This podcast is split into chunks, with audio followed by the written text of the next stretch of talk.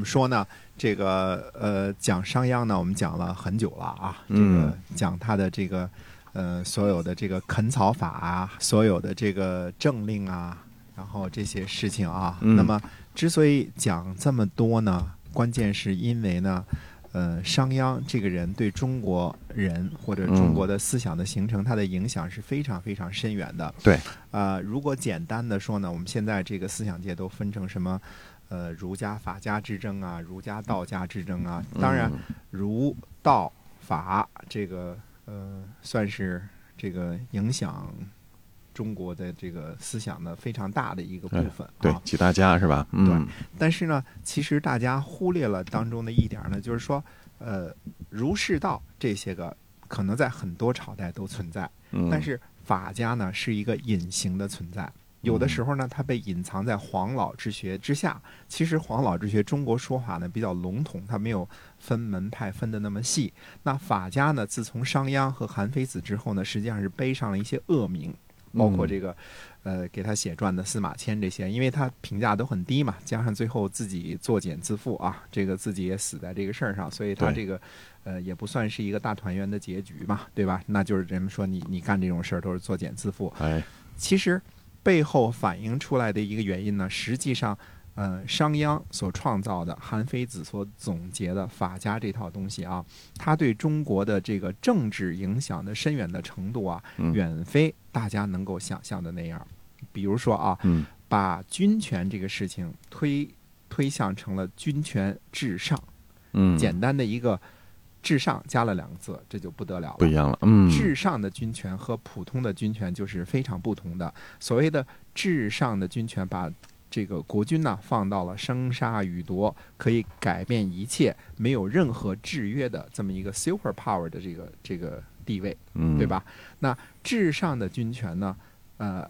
这是第一点，先把这个权力规定在这儿了，哎慢慢的演变成秦始皇那样，什么都行。青天之下第一人是吧？哎，对，啊除了这个长生不老不行，什么都行，嗯，对吧？哎，想干什么干什么，哎，这就是后来的什么皇帝啊？为什么大家拼命了都要争这个皇帝的位置？至上的权利，想杀谁杀谁，想剐谁剐谁，想想让谁富让谁富，想想让谁穷让谁穷决定别人生死命运的这样的一种权利哈。哎，对的。那后来这个大家都说这个似邓通似的有钱啊，这个邓通是铸钱的，嗯，那嗯，就是因为汉文帝喜欢邓通，所以他给他派的差事，你就是铸钱的。哎，那邓通这个算命呢，本来是他要穷死的。啊，啊，嘿，那那文帝说：“我绝不让你穷死。嗯汉文帝说：“那你铸钱你怎么可能穷死呢？这你你你是银行，你发了票子你可以花的，哎，都可以。没钱你就印，你就铸钱，嗯，不过这算命的可怕，最后邓通真是穷死，因为换了皇帝，换了朝代了啊。哎，这个选择这个军权至上这个事情呢，这是第一点。第二点呢，就把军权至上这个事儿呢，就变成了一种呃，怎么说呢？呃，变成了一种真理了。嗯，它被重复了一千遍之后，不管它是这个呃谎话也好，或者说是一种约定也好，或者是一种形象也好啊，或者一种形式也好，就嗯变成一种固定的了。你看我们中国人这个讲话本呢，讲小说啊，平常说的一句话“天无二日，民无二主”，对对吧就只有这么一个，这就变成什么？我们西方讲叫公理了。就是说嗯，有一个皇帝，这就是公理，天无二日，民无二主。呃，所以为什么我们要有这个皇上统治？我们只是在哪个皇上统治之下活着，并没有选择有没有皇上这个自由，这是完全没有的。嗯，所以第一呢是君权至上，而且第二呢，至上的君权呢变成了一种呃普世的价值，嗯，变成中国人认为一种普世的价值，就是一定要有一个皇上，哎，这事儿就别别跟我 argue 了，你你你你嗯。这给我瞎扯呢，就就这就跟天上就只有一个太阳一样，天上一只有一个太阳，你不能 argue。这种比喻的做法呢，变成了一种人们现实当中遵从的一种实际的存在，而且嗯。是渗透在文化当中，这个是永恒不变的一种东西了。对，就变成这种这个样子了。所以我们这个在海外的华侨啊，其实你有这种感觉，要不说我们说有些好些事儿啊，都这个叫 lost in translation，就是在翻译当中走了样了。你比如说简单一件事儿，我们新西兰的华侨都明白这个道理，说我们说政府的时候，在新西兰说政府的时候，你在跟中国说政府的时候，那是不一样的，嗯，嗯，对吧？嗯嗯，你你你看看这个，我们说以以前的电影《芙蓉镇》什么的，是吧？嗯，政府让你干这个，那个指的政府的概念就是 super power，是完全可以呃无视法律，无视这个什么，这是政府就是一个存在。就是哎，政府说的话是你一定要听的。对你在新西兰说政府的时候，政府背后代表的是什么呢？很多是这个，呃，你是有议会的，你是它就是一啊，就是三年三年一换对的。你一听是 council 这特别不给力是吧？呃，不是，不是特别不给力，就是说，呃，就是说现在呢，就是包括我们在中国的很多的朋友，其实都有这个，好多时候我们比如说我们指责的时候，我们就指责特朗普这个坏蛋，对吧？嗯？嗯，特朗普这个坏蛋，他这这个事儿，为什么他就不能够这个把这个这事儿妥协一下呢？对吧？嗯，那实际上特朗普的权力小的可怜，对可怜的不得了。不是他属一个人说了算的。呃他嗯为什么还得靠 Twitter 来这个来来发自己的言论呢？他嗯实际上很，他被选成美利坚合众国的总统之后，他只有什么外交啊、什么军事啊这些个对外方面的一些个权利，嗯对他没有 super power。他说他说不制裁中兴就不制裁中中兴就不制裁中兴了。嗯，不是他说了，那是法院决定了的事情。他回去跟法官说，这事儿你得给我撤了啊。嗯他写个条子，他打个电话，他递个话，这事儿未必灵。对，不是说人家可能不听他的。对呀、嗯美联储也不听他的，对吧？对这个众议院、参议院，看你是多数少数，也有些人可以不听。哎美国这个政治当中还有奇葩的，这个可以不跟着党干。嗯，那你不跟着党干，在美国也能混得下去。这种无法无天的事儿，他们也能做得出来。在美国当总统有什么意思？在 年薪比较高，所以对特朗普这种不缺钱的人来说，在嗯西方啊，就是但凡你能做买卖，你肯定不去这个搞政治，嗯，对吧？因为呃，搞政治现实来说，咱们说这个，如果假如说人都是自私的，就为了这点钱呢，这个呃，做这个做这个政治真正的话，不嗯是，不不不值的。就挣不了大钱。为什么嗯我们前任总理的这个这个就是不管他是哪个党的，左的右的不说啊，其实其实这我觉得他是右派当中非常偏左的一个了，已经是啊，涨 GST 什么这些事儿啊。啊，但是但是你怎么说呢？他不是为了那份工资去的，你就油然的就相信说他不是一个职业政客。嗯，所以我们现在西方培养出来都是一些职业政客，职业政客搞不定两件事什么呢？上次看人看人写东西说，左派政府上台就发银子，嗯，右派政府上台也不敢取消。大家仔细想想啊，这是西嗯方民主制的一个特别大的弊病。这个免费贷款，Junkie 牛上来了，敢取消吗？对，老了，嗯借他一点儿，是吧？？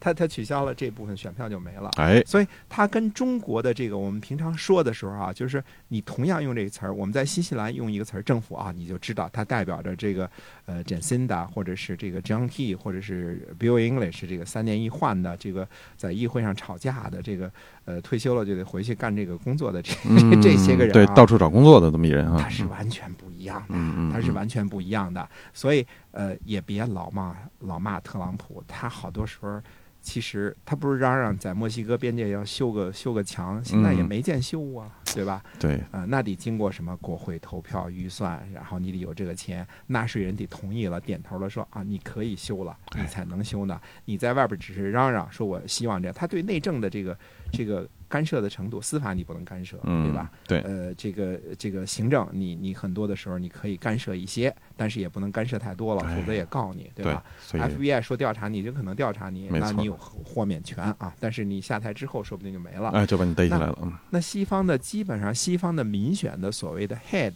都是这个德行，嗯，都是是这个德行，对吧？官在西方是身不由己，哎。他不是什么事儿他都能决定做主的，是吧？所以？嗯，他们挤公共汽车啊，什么上班，那真不是作秀，他就该如此，他就是嗯。他就是这个他就是这个职位，因为什么呀？西方人从罗马那个时候发展下来的传统就是痛恨没有制约，嗯嗯，但嗯凡没有制约了之后，嗯，那就他就害怕了，会导致失控，啊，会导致失控了。嗯啊，当然制约会不会这个没有制约会不会导致失控呢？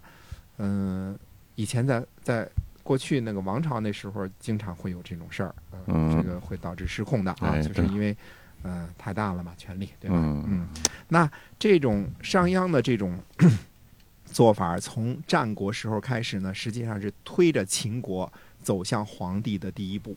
这是当然说起来容易啊，那毕竟得经过战国二百多年的这个残酷的征伐，把这个人杀人无数啊，这个才能实现的。但是他有了这么一个底子了，那当时的各个地方，其实呃，战国七雄当中呢。顶属楚国老派儿。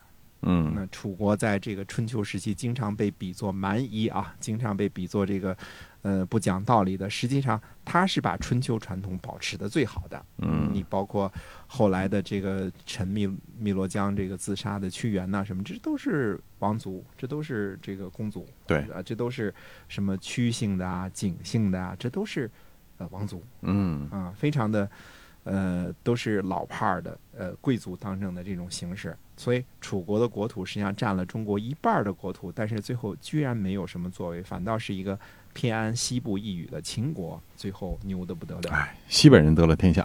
哎，对的。嗯那这种这种呢，实际上跟秦国的强盛跟商鞅变法有着莫大的关系。没有他富国强兵，没有他把秦国的这些个上下一刀切，这个呃培养出那么呃勇猛的战士啊。嗯这个西北当然这个人个儿大啊，这个个儿高，关西大汉嘛，对吧？这个也是有天然的这个这个体力上的优势啊。对，嗯，对，这这个人比较猛哈，比较猛啊再加上只种庄稼，然后只练兵，然后按脑袋点工，这这些嗯就这一条路，就没除了这个军工之外，没有其他任何条路。就把人培养成这个战争机器了，是吧？啊，那当然了，那那这个这个，听说这个这个，直到戚继光的时候招人都是要招什么榆林的人是吧？嗯 这个地方人打架，这个是打架不要命哎 非常厉害的啊。嗯所以这个商鞅的这套东西呢，就发展到今天呢。其实我们从开始什么五四时期开始引进了好多西方的观念，嗯但是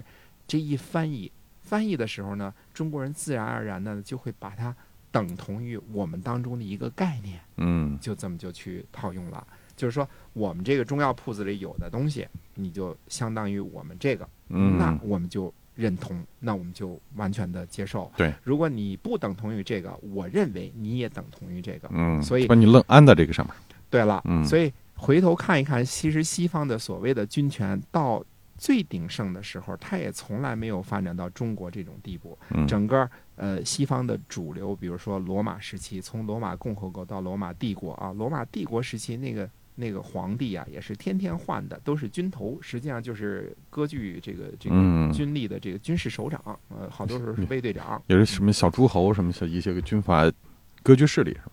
说起这样，他还不是割据势力，他嗯因为是了军头呢，所以最后当了帝国的皇帝之后，其实帝国皇帝呢尽是职责，没有什么享受，没有什么权利。基本上就是去打仗的命，就是啊打死了为止啊，嘿打死了再立一个新的啊，啊就是你得为帝国效命才行的啊，就这么回事儿。